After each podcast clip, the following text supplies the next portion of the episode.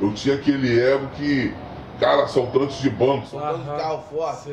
Sair no jornal, eu quero mais é sair no jornal. Esse que a gente está ouvindo é um ex-traficante do Comando Vermelho, que foi muito atuante no tráfico de drogas do Rio de Janeiro nos anos 90 e 2000.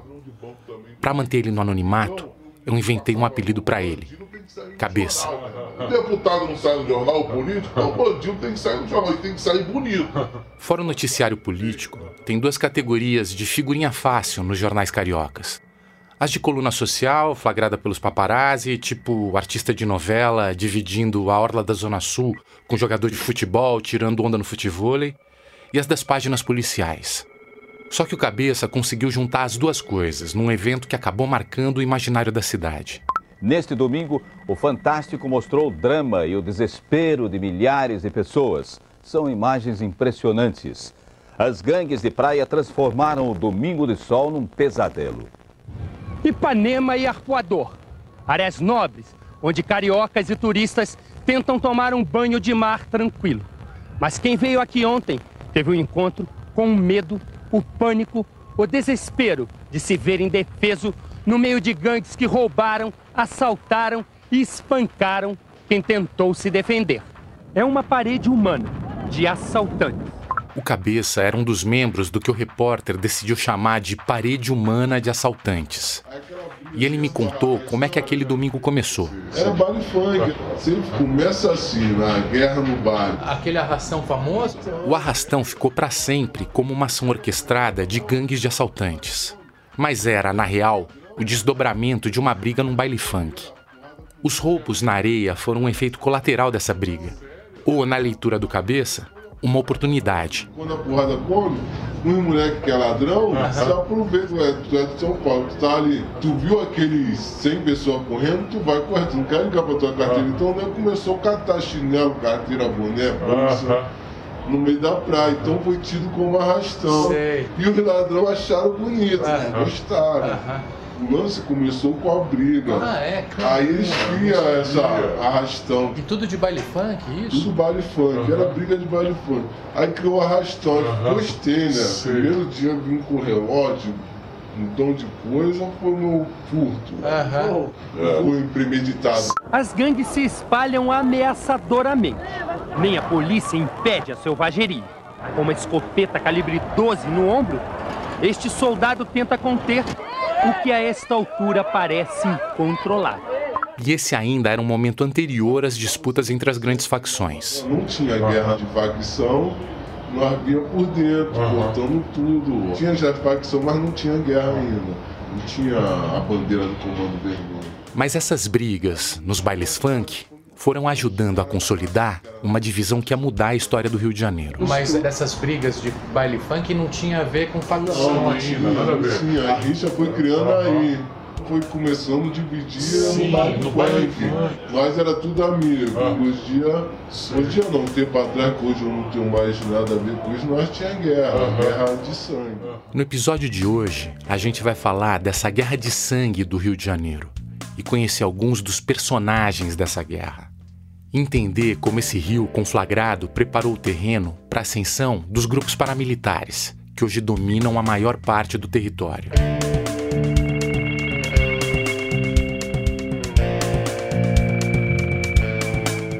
Eu sou o Bruno Paes Manso e este é o República das Milícias, um podcast original Globoplay produzido pela Rádio Novelo.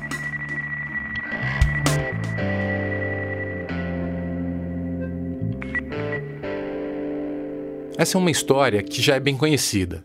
O surgimento do Comando Vermelho como Falange Vermelha, no fim dos anos 70, no presídio de Ilha Grande. As várias batalhas e subdivisões que o grupo experimentou, o surgimento das facções rivais, o Terceiro Comando, os Amigos dos Amigos, o Terceiro Comando Puro, as dezenas de rebeliões no complexo penitenciário de Bangu, em que morreram várias lideranças das facções, a divisão da cidade em feudos dominados por esses traficantes.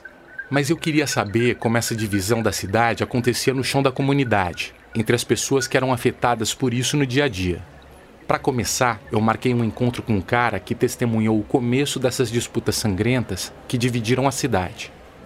Era um desses dias de Rio 40 graus, então ele marcou de a gente se encontrar num shopping center na Zona Norte. Essa fortaleza com ar-condicionado, com escadas rolantes e adolescentes animados por todo lado, ficava a poucos metros do complexo do Alemão. E eu estava tentando absorver tudo de uma das pessoas mais experientes nesse universo, que já tinha me ajudado muito nas reportagens que eu fiz no Alemão em 2007. O Reginaldo Lima é educador, empreendedor e consultor, e para mim ele funciona como uma espécie de guru para tudo que diz respeito ao funcionamento das comunidades. No começo da conversa, eu contei para ele de uma metáfora que eu tinha ouvido de alguns amigos, mobilizadores sociais no Rio, que estavam me ajudando na pesquisa. Bruno, o Rio de Janeiro é um Game of Thrones, que é aquela briga de reinos. Sim. Aqui, como você tem essa história do Império, a impressão que eu tenho é que a República, de fato, nunca se instalou. E, de fato, até em decorrência do, da geografia, você tem vários reinos é, que se resolvem em si mesmo. Várias culturas, o próprio alemão, por exemplo, sim, né? Sim, não, claro, é, um, claro. é quase um reino da cidade. A maré é um reino da cidade. O Reginaldo aproveitou essa metáfora para explicar qual é a posição dele nesse tabuleiro. Se você pega essa analogia do reino, que na história medieval a figura diplomática sempre existiu, ainda que ela tivesse no território inimigo, Aham. mesmo durante as guerras, sempre existia uma figura. É Existe isso também que eu procuro fazer Sei. hoje. Eu procuro me envolver com as histórias só no campo racional. Sei. Porque se eu me envolver afetivamente. Bruno, eu não sigo com a história. Sei. Porque o mediador, que tem um lado, é um- uma mediação morta. Como é que você Não, combate a violência policial da comunidade se você não dialoga com o comandante do batalhão? Se você não fala com o dono do morro? Hum. A capacidade de falar com todas as peças desse tabuleiro vem de uma sensibilidade de mais de 50 anos dentro do complexo do Alemão. Eu sou criança dessa Aham, geração. sei. O leiteiro e o padeiro vinha com sua carroça e sua charrete, Aham, parava sei. aqui, saltava, deixava a garrafa de leite, Aham. pegava o saquinho de pão, deixava ali nosso pai. Mas essa infância idílica também tinha um outro lado. Porque eu sou filho de uma geração que via as execuções na favela Aham. beirar a barbárie. Sim. Porque é o seguinte, a tecnologia armamentista era pequena. Uhum. Pô, a arma de maior potencial de destruição era uma carabina, uma escopeta calibre 12, as mortes que o criminoso Uhum. executava dentro da favela era pedrada, paulada e facada. Uhum. Quando era de maior teor agressivo, era com um tiro de escopeta 12, uma carabina, Uhum. Que tinha uma quando? relação Isso com é anos fazenda. 80? Anos 70, 80 e 90. Tá. Mas era um mundo anterior aos comandos. Eu nasci em 1970 dentro da favela. Sei. Então, aos 10 anos de idade, já tinha essa consciência. Aham, não aham, tinha comando. aham. Tinha um aquecimento para falange vermelha. Sim, E sim. que um dia daria origem ao comando vermelho. Mas a história, o chão sujo de sangue, começa na barbárie. Sei, Então, eram bandos, bandos, tanto que os nossos pais diziam, cuidado no tal lugar por causa do bando do Diabo Louro, Sei. o bando do Cício Cabeça, o bando do China, o bando do Antônio Russo. Então você via sempre, olha só, China, Cício Cabeça, Diabo Louro, Antônio Russo. Isso remete você ao quê? Essa Lampião, linguagem. cangaço. Quem eram essas pessoas? Aham. Migrantes. Nordestinos. Aham. Então, onde estava a cultura deles de violência? Na facada, na paulada, na pedrada, sei. na pancada. Sei. Eu vi bandido matar sua vítima na porrada. Você, na sua frente? Na minha frente. O primeiro homicídio que eu testemunhei na minha vida, eu tinha 11 anos de idade. Eu tinha acabado de chegar do trabalho, que eu descarregava sacos no Ceasa, Aham. sentei na soleira da porta da minha casa, que não tinha muros, era uma favela parecida com uma fazenda ainda.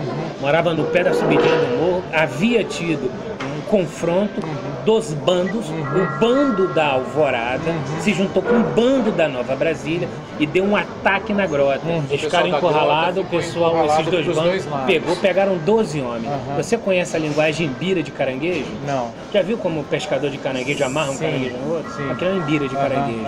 Esses homens trouxeram 12 homens armados na linguagem de uma imbira de caranguejo. Novamente, qual era a linguagem que eles estavam usando da violência? A cultura É, deles. é, é. Então trouxeram esses homens como uma imbira de caranguejo. Uhum. E o cara que vinha trazendo era o líder do bando.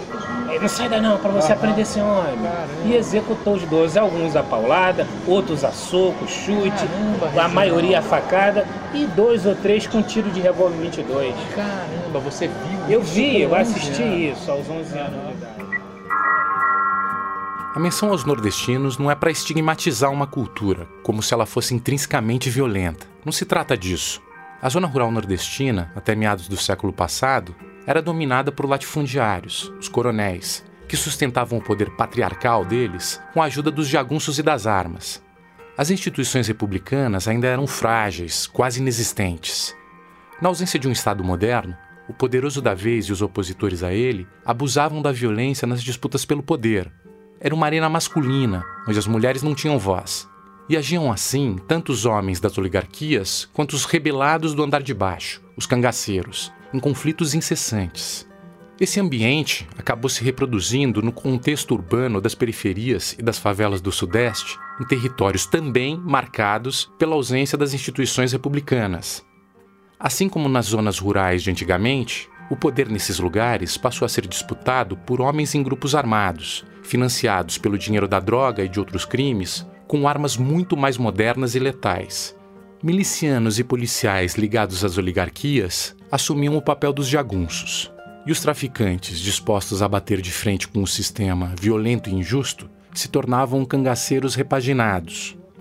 O relato do Reginaldo sobre aqueles primórdios da violência no alemão está ligado a esse contexto e a esse caldo cultural. O Reginaldo cresceu acompanhando a evolução desse cenário, com um ponto de inflexão muito claro: surgimento do dono do morro. Eu sou de uma geração que viu muito assassinato, uhum. porque até chegar no mundo das facções, uh -huh. isso era comum. Uh -huh. As facções chegaram e começaram a instalar alguma ordem nesse cenário pré-moderno que o Reginaldo viu na infância. Por que, que as facções vão uh -huh. ganhando empoderamento e respeitabilidade? Isso vai se diluindo. As pessoas da minha geração para baixo vão vendo esse universo sendo extinto e acontecer de outra maneira. Mas as facções vieram junto com um título que causava um grave efeito colateral. A primeira vez que eu ouvi a frase: o dono do morro marca a desgraça do controle territorial. Porque agora o cara é dono. Pô, como é que pode? Quando uma pessoa de nome, uhum. de mídia, de poder, um governador uhum. se expressa Sei. chamando o bandido de dono, ele está dando propriedade claro, a ele. politicamente. E até aquela hora ele era líder. Uhum. Até aquela hora ele era o chefe do bando. Uhum. Então ele mandava no bando dele quando ele ganha o título de dono do morro, uhum. ele vira o dono de tudo. Sim. E aí, um jornal, outro jornal, um repórter, outro repórter, uhum. é um apresentador de televisão, é um sociólogo, uhum. é o uhum. mundo, o dono, o dono, o dono, o dono. Ele é dono. Quem deu o título de posse e quem deu a visão de controle territorial foi o mundo externo. Uhum. Porque até então o cara era líder do bando dele. Uhum. E o bando dele estava num lugar, mas o lugar não pertencia a ele. Essa relação de posse com o território é fundamental para entender os desdobramentos do caminho do crime no Rio de Janeiro. Mas tinha outro elemento que ia ser determinante. A expressão dono do morro começou a aparecer com força nos jornais em meados dos anos 80. Nessa época, um agente que ia virar uma espécie de lenda interna da polícia estava se preparando para realizar um sonho, que na época não era muito comum. O meu sonho era ser um investigador.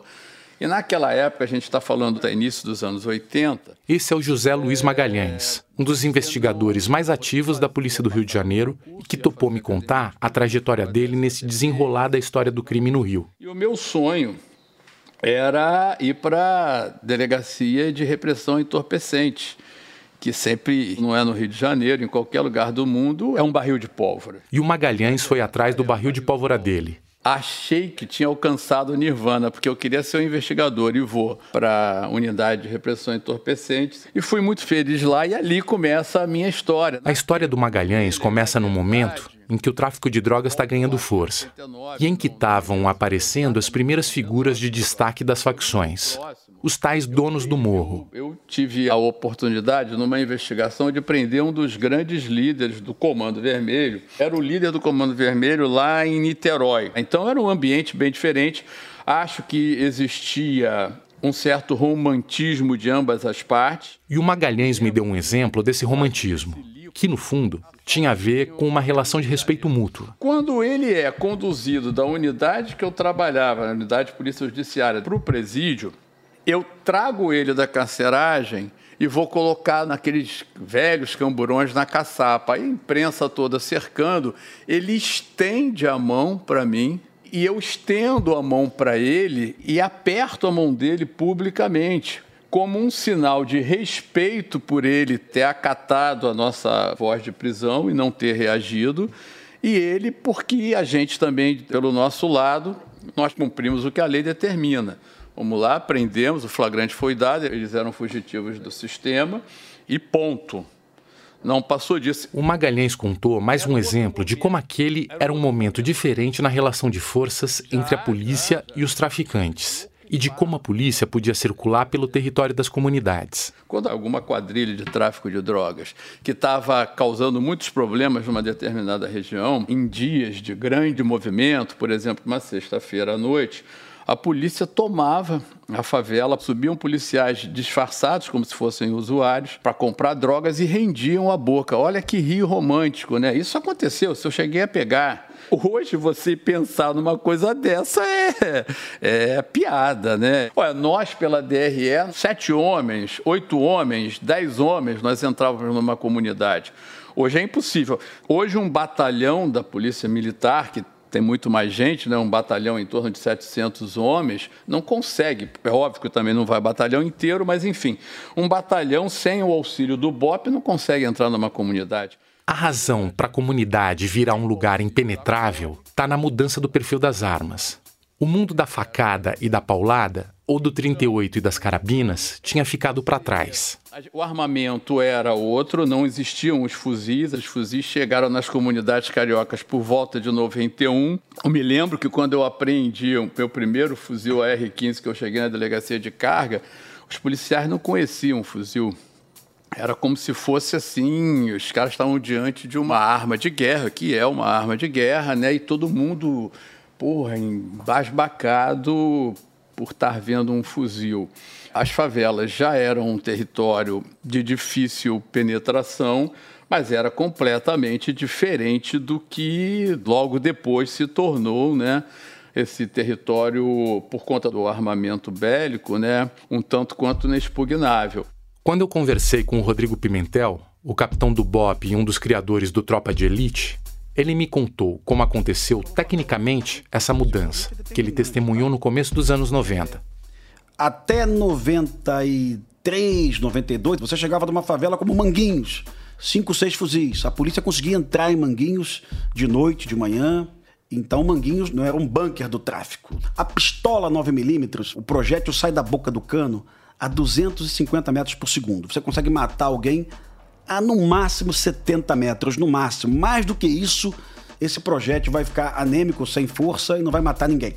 O tiro de fuzil 556, ele sai da boca do cano a mil metros por segundo, o tiro do AR-15. O tiro do FAL 762 sai a 800 metros por segundo. E o alcance máximo chega até 3 quilômetros, né?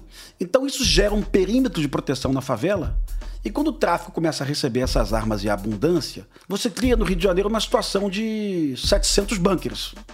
Até 99, o BOP entrava no Morro do Falé com uma certa facilidade. No ano 2000, não. Para entrar no Falé, você já precisava de helicóptero, de duas ou três equipes, de blindado. Então o fuzil foi mudando o jogo. Essa limitação da ação da polícia no território tem impacto na resolução de muitos outros crimes. Para quem não é do Rio de Janeiro e está nos ouvindo, porque as pessoas, ah, está exagerando o capitão. É muito comum a pessoa que teve o carro roubado ir no batalhão e falar assim: ó, roubaram meu carro, eu tô com o localizador ligado e meu carro tá na rua tal, no Morro do Chapadão. E o comandante do batalhão fala: olha, tudo bem, eu vou anotar aqui.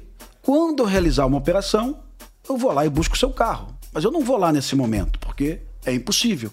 Para entrar no Chapadão, eu preciso de apoio de aeronaves, pelo menos 200 policiais, pelo menos dois ou três blindados.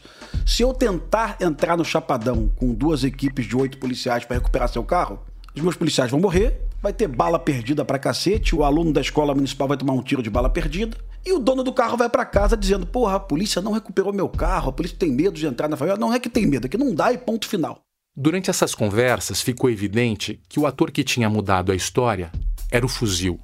Então eu precisava sacar melhor a entrada dele na cena. Aí eu recorri ao delegado Vinícius Jorge, que está sendo um dos meus guias nessa viagem pela ascensão da violência no Rio. Para seguir esse fio, o Vinícius aplicou a pedagogia dele, que partia de uma pergunta básica, mas que eu sofri para responder.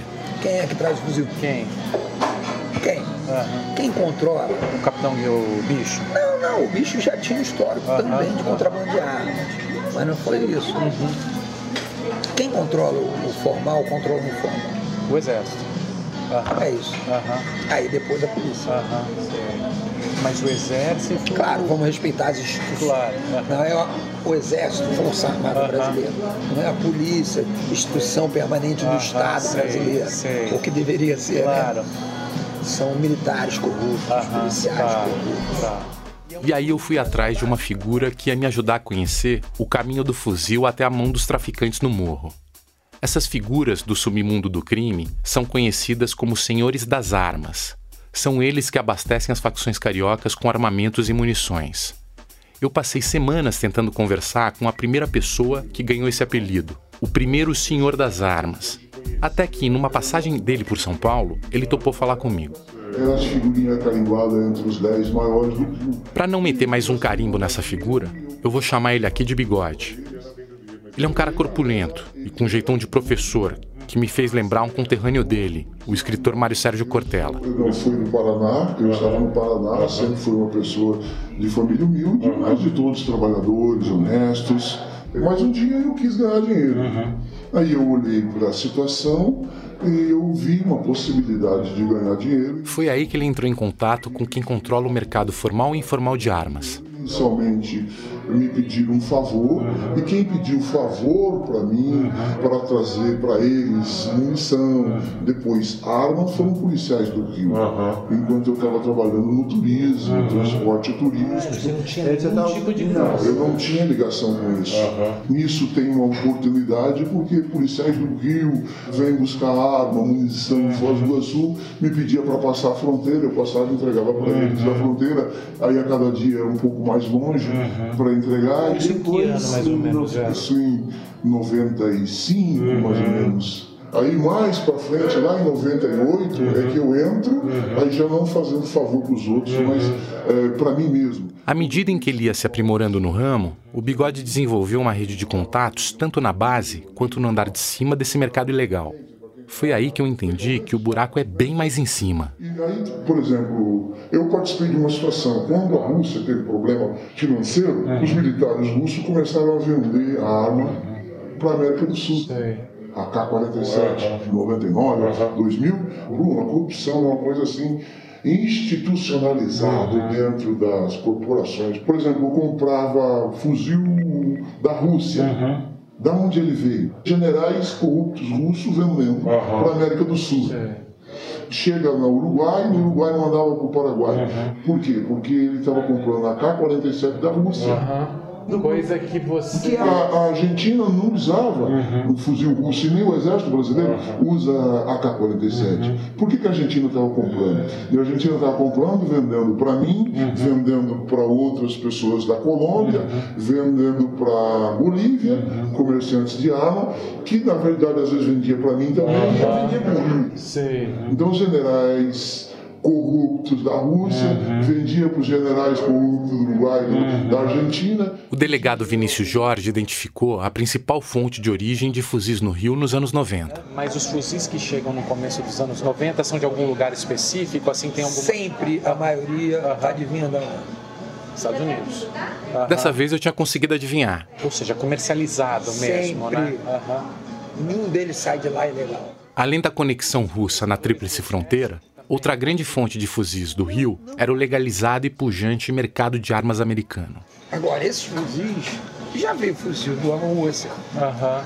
Da Argentina, né? já teve variantes. Claro, claro. Mas na cabeça sempre foram os americanos.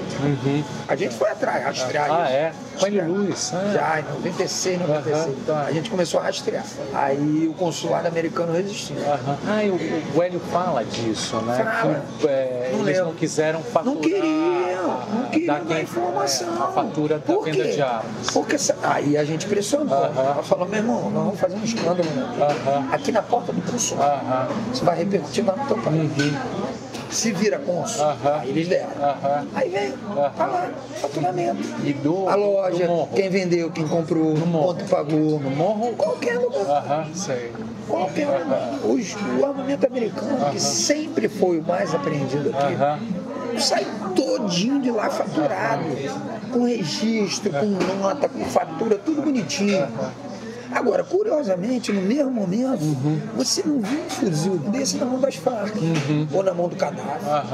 O que, que significa isso? Uhum. Que não só sai faturado de lá, Uhum. legalizado, registrado, formalizado, como o cara tem controle de pra onde vai.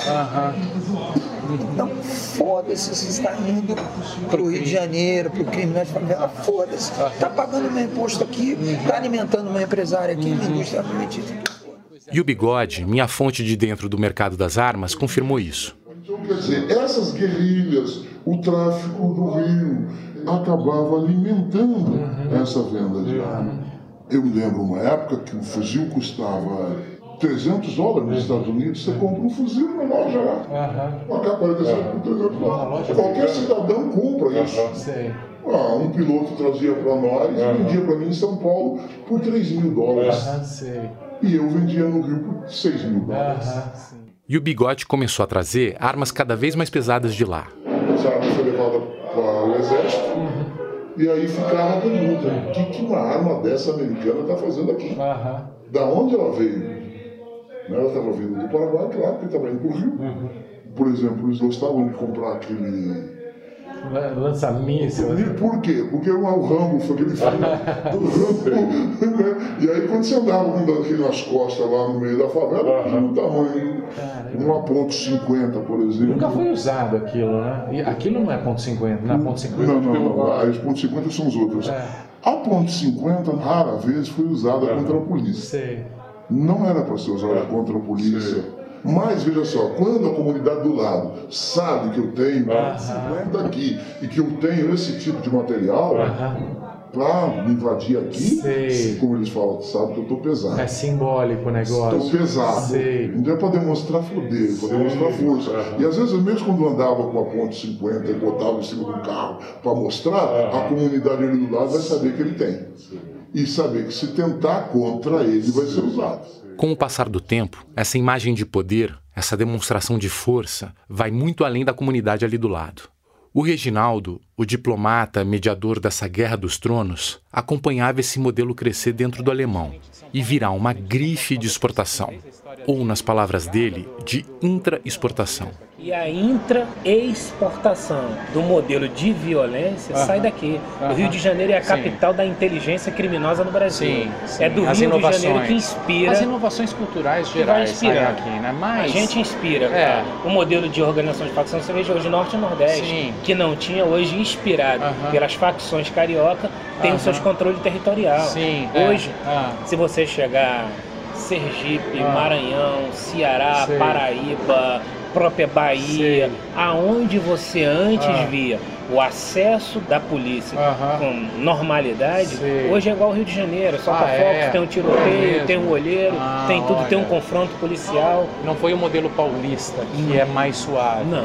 Não. O é modelo comando que foi vermelho, é um modelo é, vermelho. modelo que foi exportado é o Sei. modelo Rio de Ah, Janeiro. olha só. Ah. As facções Ah. organizadas e no norte e nordeste, Ah. eles gostam de filmar. Quando eles filmam uma ação deles, veja que eles se colocam no lugar emocional do Ah, comando, do sei, terceiro. sei. As frases, Ah. eles entrando na rua. Sei. Cadê a cama da peste? É nós que tá aqui. É. É, o trem-bala. É. A linguagem As gírias. a gíria usada pela facção carioca Aham. e o modelo de agressividade da facção Ah, carioca. Eles estão inspirados. Isso é a do família norte. nordestina, a família do norte, ela começa a se organizar economicamente É. parecido com o PCC. Isso, isso. Né? Mas a atuação, o cotidiano, Sei. o dia a dia, o modus operandi. Esse modus operandi chamou a atenção de um adolescente do agreste pernambucano. Eu nasci em Pernambuco, né? Em 84. E cheguei aqui no Rio de Janeiro com 17 anos. Essa é a voz do André, ou pelo menos é assim que eu vou chamar ele. O André hoje é motorista de Uber, mas durante anos ele foi gerente de uma boca de fumo e conheceu em detalhes todos os processos da venda de drogas, da captação do produto, à remuneração dos soldados para cada função e até as disputas com os grupos rivais. Uma das coisas que eu queria entender é a atração que esse modelo bélico do tráfico exerce sobre os jovens que decidem entrar nessa guerra. Tem vários tipos de pessoas no tráfico. Tem um camarada que é viciado, que tá lá no tráfico também, que tá traficando. Tem pessoas que tá pela necessidade, Bruno. A necessidade de quê? De arrumar um dinheiro para levar para um ganho para sua família. Né? Mas o André pertencia a um terceiro perfil, Eu entrei só pela adrenalina, pela brincadeira, pela revolta. E foram justamente as imagens daquela guerra que atraíram o André. Quando eu vi aquele negócio de guerra tal, falei, caraca, mano, um dia eu vou virar isso aí mesmo, entendeu? Um dia eu vou lá pro Rio de Janeiro lá e as coisas vão acontecer para mim, de ter meu carro, ter minhas coisas. Essa vontade de ter as coisas dele vem de uma infância em que as coisas não eram acessíveis. Você vê que eu vim tomar um Danone depois de velho aqui no Rio de Janeiro, entendeu? Isso eu falo até pros meus filhos. Biscoito recheado. Nem pensar, filho. Eu vim comer aqui no Rio de Janeiro, entendeu? Mas não eram só as coisas materiais que faziam falta. Minha, minha avó me deu educação, me deu tudinho, entendeu? Me ensinou o que é certo, o que é errado. Só que por algum motivo na vida, né, eu tomei outro rumo. Né? Uma escolha também que foi minha, não culpo ninguém. Na realidade, na época eu culpava minha mãe, ficava com muita mágoa, né? Pelo que o André conta, essa falta da mãe foi determinante para o caminho que ele tomou. E minha mãe, por algum motivo lá, né, veio para o Rio de Janeiro e a gente pensava até que estava morta, né?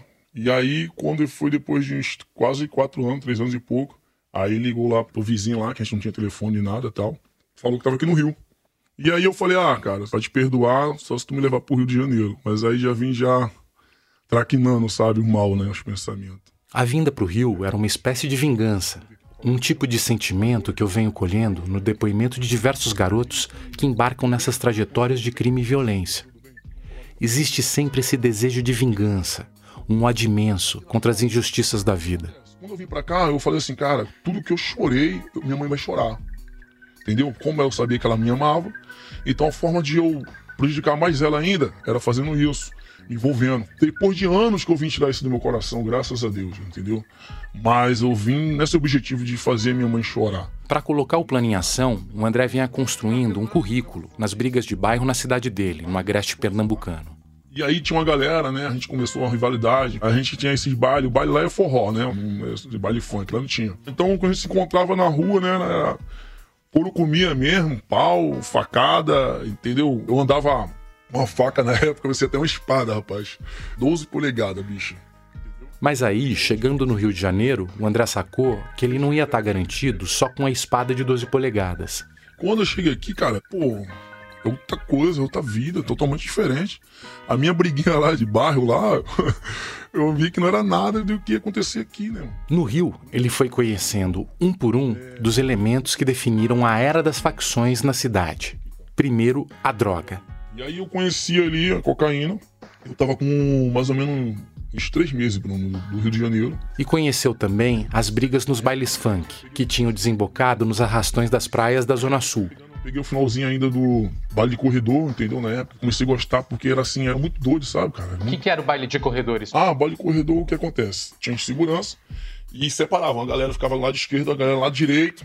E aí quando tocava o pancadão, meu irmão, aí você invadia eles de lá pra cá, a gente daqui pra lá trocando soco, pontapé, entendeu? O cara caiu, já vem bicando o nariz do camarada, aí vai, o outro levanta, outro desmaia, já vai. Aí quando tava muito, o segurança viu com um pedaço de borracha grande. Aí já vinha arrepiando, vá, vá, aí abria, vá, a galera abria pro lado e pro outro de novo. O baile serviu pro André mostrar as habilidades que ele tinha aprendido nas brigas de forró na cidade dele. Ninguém via e falou, pô, mano, esse parazinho aí, meu irmão, ele tem pica aí, o moleque é doideira.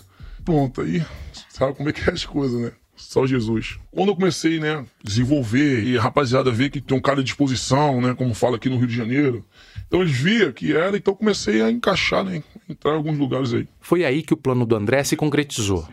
A mãe dele descobriu que ele estava envolvido com o movimento. Uma amiga dela contou para ela que eu tava lá no meio do bonde lá, né? E quando chegou lá, minha mãe tocou aqui atrás, meu irmão. A Paraíba é brava, tá? Bateu aqui atrás. Aí quando eu fechei a mão, na hora que eu tomei a pancada que eu não esperava, quando eu vi era minha mãe.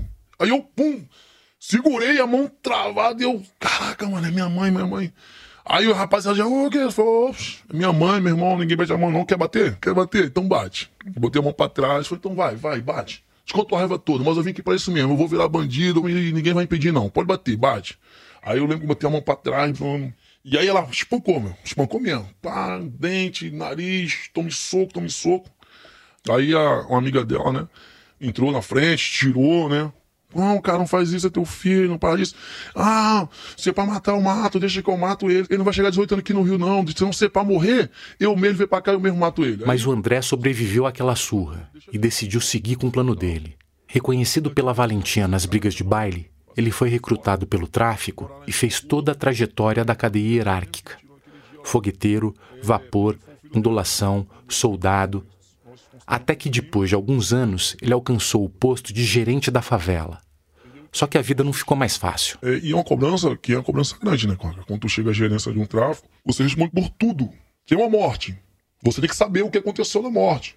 Se alguém roubou na favela, tu tem que pegar o cara. A cobrança é contigo. Essas situações colocavam um dilema moral pesado nas costas do André. Ele tinha nas mãos o poder de decisão sobre a vida das pessoas. Irmão, tem pessoas que gostam de matar dentro da comunidade, entendeu? Que é um vacilo pra matar, pra descer uma sepultura, meu irmão. E no caso aqui na época, ah, irmão, pegou o cara roubando, quebra o braço do cara, deixa o cara embora. Pô, não, mas vamos matar, vamos. Irmão, dá uma punição no camarada. Dá oportunidade, deixa o cara embora. Isso era o meu lembro, era o meu jeito de fazer. Esse jeito de fazer, menos impiedoso, não resolvia todos os problemas, porque o próprio lugar de poder do André colocava a vida dele em risco. Tem pessoa que não vai gostar de alguns fulanos que andam do teu lado. Entendeu? Um exemplo, quando você é um gerente de um tráfico, você tem um segurança próprio, né? E aí tu olha pro teu segurança, meu irmão, esse cara aí tá doido que eu morra pra tomar meu lugar, meu irmão, quer que eu seja preso, porque a gerência nunca vai parar não, filho. Aí o André inventou uma cena e me botou no meio de um dilema da facção. Outra coisa simples, Bruno, tu tava lá vigiando, e lá em cima da laje lá, de ver tu bater a visão, tu não bateu a visão, só por quê? Porque tu tava muito drogado e tu pegou no sono. Meia-noite e meia, hora da manhã, aquele friozinho, aquela hora que dá vontade de dormir. Tu pega no sono e tu deixa os homens entrar, meu irmão. Os homens bagunça com nós, porque tu, Bruno, tava dormindo. E aí, vamos dar um pau no Bruno. Vamos jogar o Bruno aqui da laje mesmo, vá. E o Bruno ficou revoltado, meu. O Bruno, pô, o Bruno, caraca, tá, eu vou pular. Vou pôr da facção, que tem um primo lá que mora lá na outra comunidade e tal. O Bruno foi para lá. E o Bruno se cresce lá naquela comunidade. Você tá entendendo? Nessa realidade paralela, ficcional, que o André estava criando ali na hora, a minha ida para outra comunidade, para outra facção, representava um perigo. Vai criar cobra. O cara vai pular um muro aí, entendeu? E aí o muro tá baixo aí do outro lado aí, ninguém tá juntando lá tropa pra invadir aqui, tu vai liberar o cara, mata logo. Entendeu? São decisões difíceis, né? Muito, Bruno. A imagem do muro baixo me fez visualizar o quanto, na real, o movimento de disputa entre facções é muito circunstancial. Cara, na verdade, isso tudo vem de uma raiz só, de uma árvore só. E aí vai se subdividindo, Sim, aí vai brigando, daqui claro, a pouco vai se claro. subdividindo mais, ou vai se reorganizando. O Rio de Janeiro, É, o Rio de Janeiro sim. é tudo junto e misturado. Sim. Essa mistura, que produz inúmeras rivalidades territoriais, serve de incentivo para as corridas armamentistas nesses bairros. Uma coisa que favoreceu muito os negócios do bigode.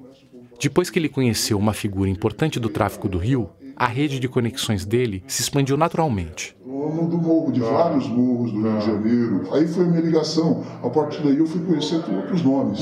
Os nomes mais conhecidos do Rio de Janeiro. Uhum. terceiro comando. Do terceiro comando e ADA. Aham, tá. né? É, Depois, mais para frente, conheci até algumas pessoas do Comando Vermelho, Uhum. mas o meu negócio era, eu era um comerciante. Eles queriam comprar e eu vendia. Uhum. Eu via nisso uma oportunidade de ganhar dinheiro. Essa facilidade do bigode de negociar com todas as facções me surpreendeu. Aí ele me explicou que, tendo dinheiro envolvido, não é nem que o muro é baixo, é que tá tudo em casa. Mas você conseguia transitar entre as diferentes facções? Se parecem inimigas em guerra, né? Em guerra tem dois aspectos. Quando envolve interesse, na minha época particularmente, a DA era liderada pelo Lin, ah, o terceiro comando era liderado pelo Robinho Pinga. E os dois eram amigos e moravam junto aqui em São Paulo. É mesmo? Nessa época, Terceiro Comando e ADA eram parceiros, mais junto e misturado do que os rivais do Comando Vermelho.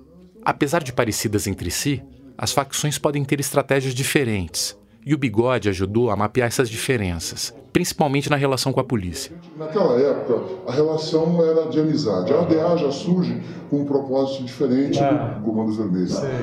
Amigo dos amigos. Então, veja é é subentendido. Se a polícia está com eles, se amigo deles estão na polícia, então não mexe com ele. E se ele ajuda a facção, então não mexe com ele. Então, se ele é amigo, ele é amigo dos amigos e tem uma relação de amizade entre polícia, enquanto que o Comando Vermelho se descobre que o cara é polícia morando na área deles, É matava. Matava logo. É, já acaba com ele e tal. Já a ADA não. Uhum. Permite morar e tal. Pode ir para o seu trabalho normalmente, tranquilo. Eu não mexo com a sua família e você não mexe comigo. Sei. E o policial, por uma questão questão de segurança da família dele, se cala. Uhum, mas também fazia parte dos esquemas de negócio também? Eventualmente uhum. alguns se envolvia. Prendeu um fuzil, leva lá ele compra. Ah, Prendeu uma, uma, droga, leva lá ele Sei. compra. Uhum. Também tinha essa relação. A moeda de troca. Uhum. Que com comando não tinha. Que no comando uhum. não tem esse tipo de negociação. Inimigo é inimigo e acabou. Polícia é inimigo e acabou. Mas o Vinícius Jorge entende que mesmo com o inimigo tem jogo. Só depende dos interesses. Agora essa lenda urbana que esse Comando Vermelho não paga propina para a polícia é real? Paga também. Uhum. Mas, paga Mas tem uma lenda conflito. urbana aqui no Rio. É, uhum. paga, só que conflito também. Uhum. Sei. No fim das contas, o negócio fala mais alto. O Bigode me contou de uma madrugada no morro em que ele visualizou o tamanho do empreendimento em que ele estava envolvido. Eu levei uma vez um parente meu que trabalhou em banco. Uhum. E aí eles colocaram de madrugada, duas horas da manhã, numa favela do Rio, uma mesa de bilhar. Uhum. Uma mesa de bilhar cheia de dinheiro. O meu parente diz assim: Eu trabalhei em banco e nem no banco eu vi essa quantidade de dinheiro.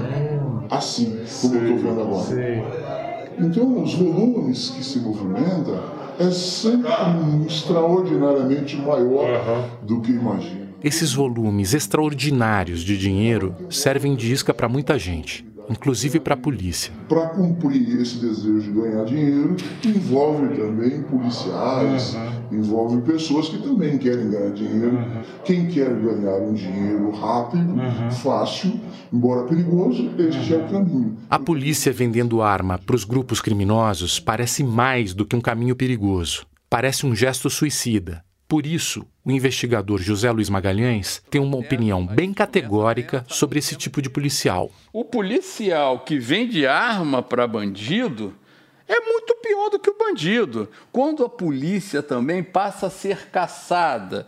O Bruno, a polícia passa a ser caçada exatamente quando ela faz esse arrego de manhã e à noite vai combater. Como é que pode? É a coisa mais maluca do mundo. Realmente o Rio não é para amador, porque o cara de manhã faz negócio com o dono da boca. Aí de noite ele vai lá trocar tiro para combater. Aí a loucura cara, é que a gente vê muitos policiais atuando nas duas pontas de um confronto que passa a alimentar uma corrida armamentista doméstica com uma escalada no número e na tecnologia das armas, tanto do lado da polícia quanto das facções. Ah, totalmente na contrabando que eu imagino, né? Hoje. Agora, arma, arma, arma, arma, arma, arma. Isso é uma balela. A polícia tem arma pra cacete. É óbvio que uma das ferramentas de um policial é a arma, mas a polícia não vai à guerra, né? E avançando na conversa, o Magalhães refletiu sobre um impasse ainda mais profundo para um investigador como ele que participou de dezenas de prisões importantes. Acabou, acabou, com as grandes cabeças do tráfico do Rio de Janeiro.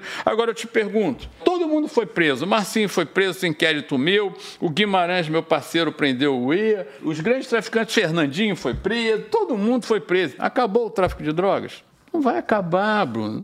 O ex-capitão do BOP, Rodrigo Pimentel, tem uma impressão parecida. As fotos dos grandes nomes do tráfico presos não fizeram nenhuma diferença no cotidiano de violência do Rio.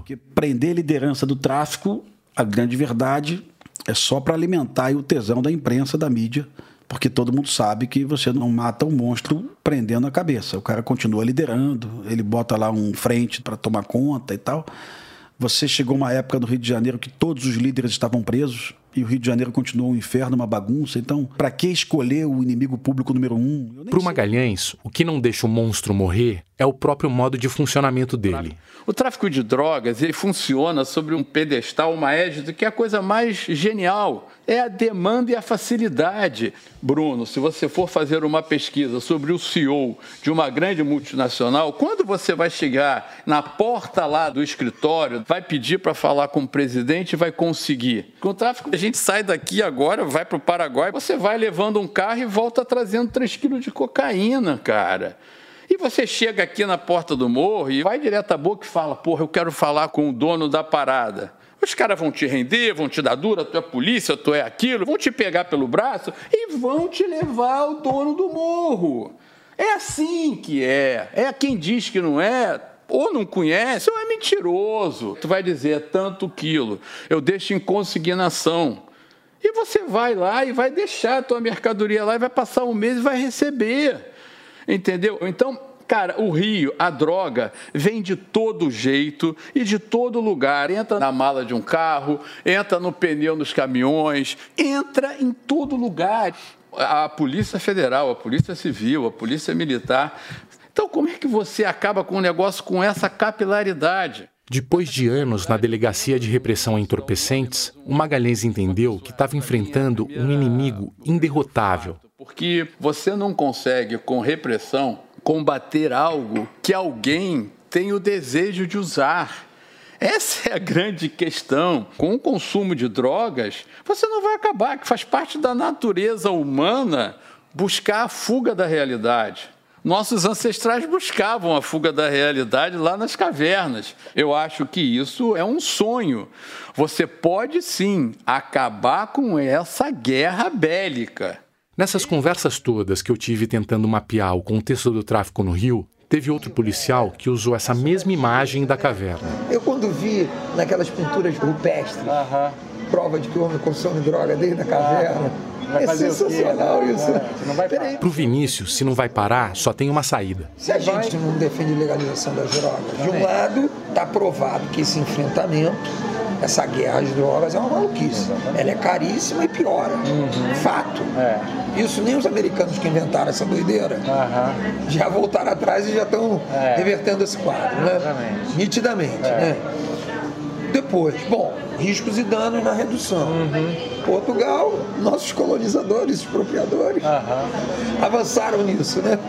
E todo mundo disse que ia piorar lá e não piorou nada. Pelo contrário, até melhorou um pouquinho, né?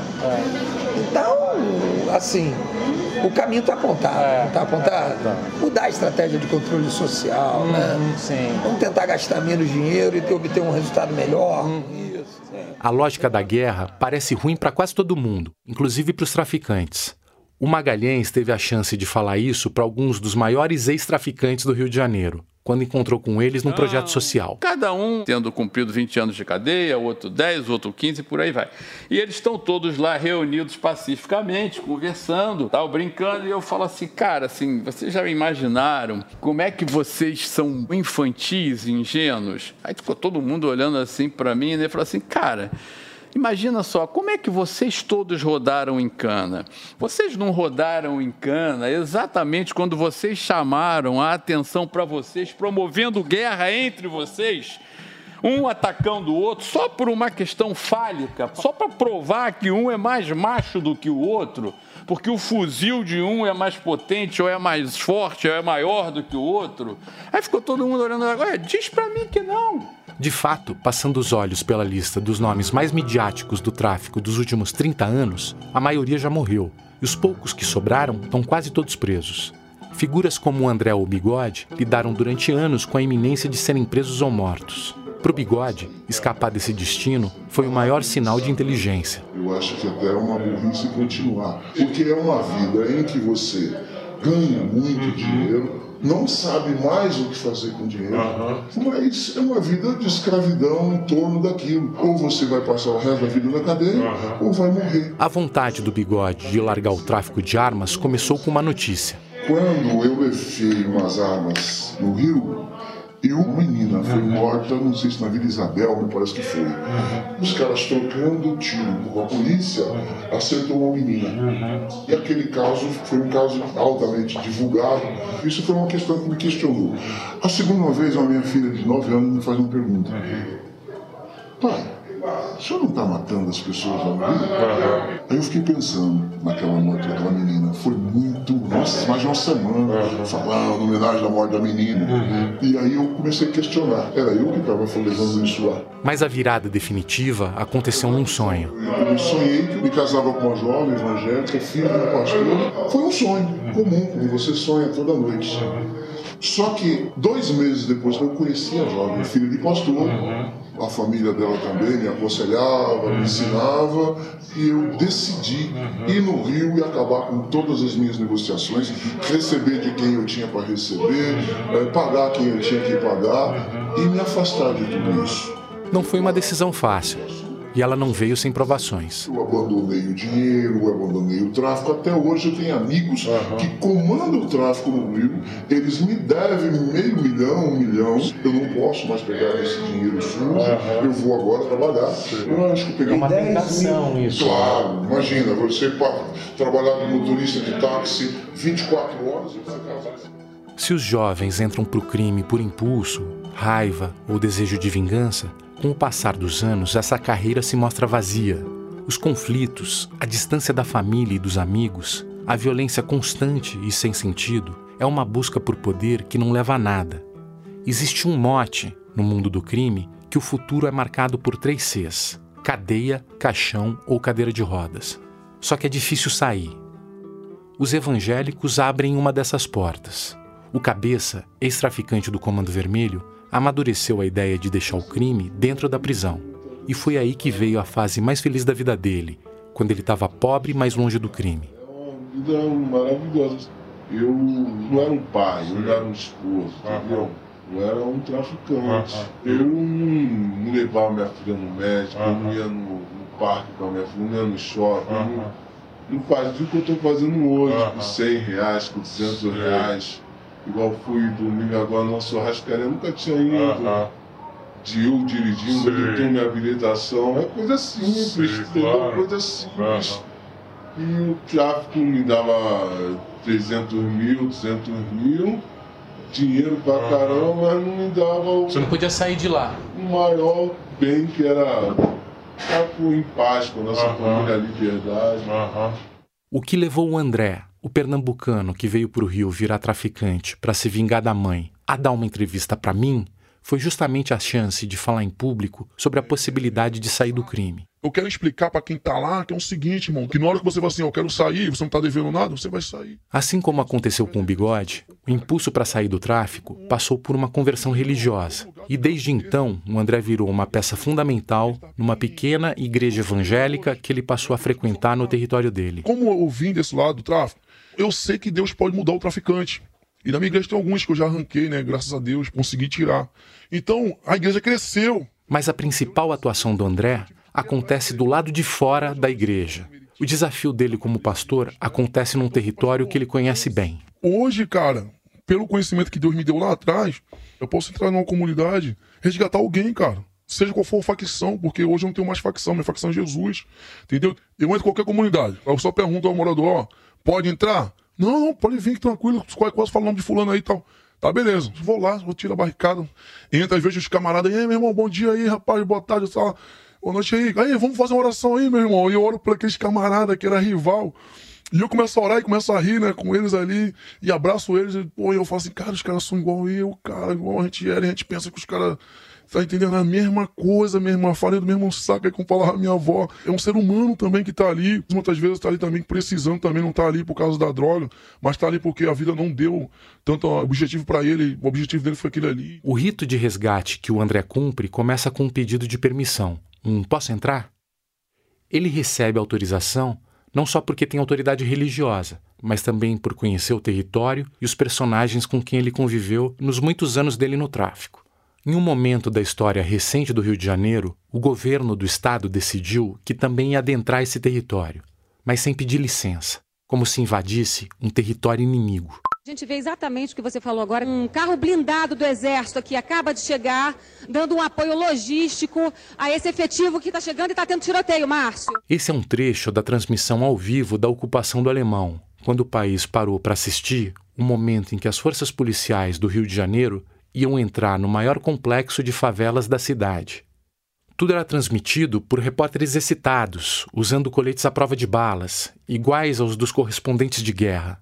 Era um clima de comoção geral, e o Rodrigo Pimentel, que na época trabalhava na TV comentando a ação, estava entre os mais entusiasmados. Porra, eu acreditei muito, vibrei muito, as imagens são maravilhosas. O BOP era sempre a ponta da lança. As pessoas iam na praça da favela abraçar os policiais do BOP. Tem várias imagens com bandeira do Brasil cantando o hino. Aquilo era maravilhoso, acreditei mesmo. A bandeira do Brasil já está lá fincada no alto do teleférico do Morro do Alemão. Você vê aí imagens ao vivo do nosso Globocop mostrando esse momento histórico de retomada desse território.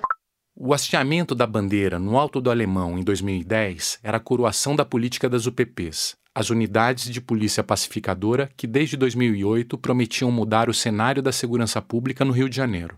Mas nem todo mundo estava tão entusiasmado com o projeto das UPPs. O Vinícius Jorge era um desses céticos. A gente sabia que aquilo tinha prazo de validade. Não se nega o valor da UPP, ela é temporária, que ela não se sustentava no tempo, seja por questões pessoais, de orçamento, seja de controle. Um dos problemas que o Vinícius estava vendo era o inchaço do efetivo da PM para manter as UPPs crescendo. Aí o Mariano vai lá para dentro da Assembleia, eu vou dobrar o efetivo da PM. Mariano, como é que é? Mariano é o secretário de Segurança Pública do Rio de Janeiro na época, o José Mariano Beltrame. Como é que tu vai dobrar o efetivo da PM, rapaz? Tá maluco? Tu não consegue controlar 30 mil, tu vai controlar 60 mil. Você não vai aumentar parte da solução, você vai aumentar parte do problema. Sem primeiro melhorar a seleção, formação, controle, carreira, salário, ciência, tecnologia, esquece. Não, policial novo, deixa de ser inocente. O policial que roda na rua não velocidade do cacete. Ele explode um ano na rua. No máximo que segura é três anos, e três anos é muito. Assistindo de novo a transmissão do hasteamento da bandeira no alemão, tem um momento de confusão que simboliza muito bem outro problema fundamental das UPPs. Bandeira do Brasil ali, a bandeira que estava ali ao lado, em princípio seria uma bandeira do estado do Rio de Janeiro, mas primeiro foi achada uma bandeira da Polícia Civil, agora foi retirada e aí sim vai chegar agora, já está se encaminhando para lá, uma bandeira do estado do Rio de Janeiro. Esse gerúndio prometendo a chegada do estado no complexo do Alemão meio que nunca se cumpriu de verdade. E o Magalhães percebeu isso já naquela época. E aí, em algum momento, se criou um projeto que me perdoem meus amigos da Polícia Militar, que era pegar e botar pessoas fardadas dentro de uma comunidade, continuou tudo como estava. Aquilo era um absurdo, porque nada entrou, só entrou polícia. Que mais entrou?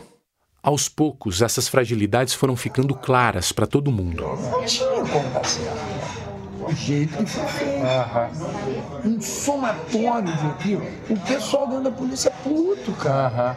Porque sabia que ia dar merda. E a hora que der merda vai voltar ao pior do que era antes, que é o que está acontecendo. O Pimentel lembra dessa insatisfação dentro da PM. Em algum momento, os comandantes da Polícia Militar, eu falava com todos eles, diziam para mim assim: olha, não dá para abrir mais o PP. Não temos mais efetivo, não temos mais fardamento, não temos mais viatura, não temos mais container, não temos mais rádios. O Vinícius tentou resumir o problema. O PP é uma das intervenções táticas policiais. É um conjunto de táticas, ela é apenas uma. Num jogo de estratégias na política de segurança pública que tem que estar integrada com as demais políticas no conjunto. Isso não existia. Aí saiu sem planejamento, saiu de forma insustentável, saiu vinculado ao calendário eleitoral, e não de acordo com a demanda. E aí desaba. tem Queimou a ideia. Segurou um aninho e, e agora, meu amigo, para sair desse patamar de retrocesso, O Pimentel lamenta até hoje o jeito como essa ideia foi jogada fora e as consequências sombrias dessa má execução. Poderia estar funcionando até hoje. Mas, infelizmente, a gente meteu o pé pelas mãos, né? Provocamos aí uma, um deslocamento das forças do Comando Vermelho incrível. O Comando Vermelho vai para São Gonçalo, o Comando Vermelho vai para Niterói, o Comando Vermelho vai para a região dos Lagos, vai para Angra dos Reis, vai para o Chapadão. Tudo isso nós provocamos ali com aquela estratégia de ocupação do complexo do Alemão, viu? É uma pena, viu? Assim, O espalhamento do tráfico espalha junto o medo que ele provoca. Isso alimenta o crescimento daquela que ia se vender como antagonista e o antídoto do tráfico, a milícia. Mas, na prática, foi só mais uma bandeira chegando na Guerra dos Tronos, de um rio cada vez mais junto e misturado. Antigamente, Bruno, você entrava numa sala de operações, tinha um mapa do bairro com uma indicação vermelho, azul, amarelo. Comando vermelho, ADA, terceiro comando, milícia. Todo dia a gente recebia um relatório dizendo qual favela estava ocupada por qual facção. Isso não existe mais em nenhum batalhão do Rio de Janeiro hoje. Porque isso muda do dia para a noite o tempo todo. Então eu pego o telefone, ligo para um comandante de batalhão que é meu amigo da minha turma. Olha, quem está dominando a favela tal? Ele não sei. E se eu perguntar para minha inteligência, para P2 também não sabe, porque isso pode ter mudado do dia para a noite. Eu sugiro aos meus amigos políticos hoje: esquece Comando Vermelho, esquece tráfico, esquece milícia. Todos roubam carga, todos vendem cocaína, todos exploram mototáxi, quase todos estão furtando água. Enquanto as UPPs cresciam, as milícias cresciam junto e entravam pesado no jogo da disputa do território. No próximo episódio, a gente vai ver até onde vão as consequências disso e como, a princípio, a sociedade do Rio de Janeiro respondeu às milícias chegando com tudo. O Estado perdeu sua soberania por completo. Olha, eu vou dar um exemplo, que as pessoas sempre perguntam como recuperar essa soberania. Aqui, o atual prefeito do Rio de Janeiro, então candidato ao governo do Estado, Eduardo Paes, num debate em 2006. E ele não era o único a pensar assim. Jacarepaguá, no Rio de Janeiro. É um bairro que é a tal da Polícia Mineira, né, formada por policiais, por bombeiros, trouxe tranquilidade para a população. O Morro São José Operário era um dos morros mais violentos desse estado e agora é um dos lugares mais tranquilos.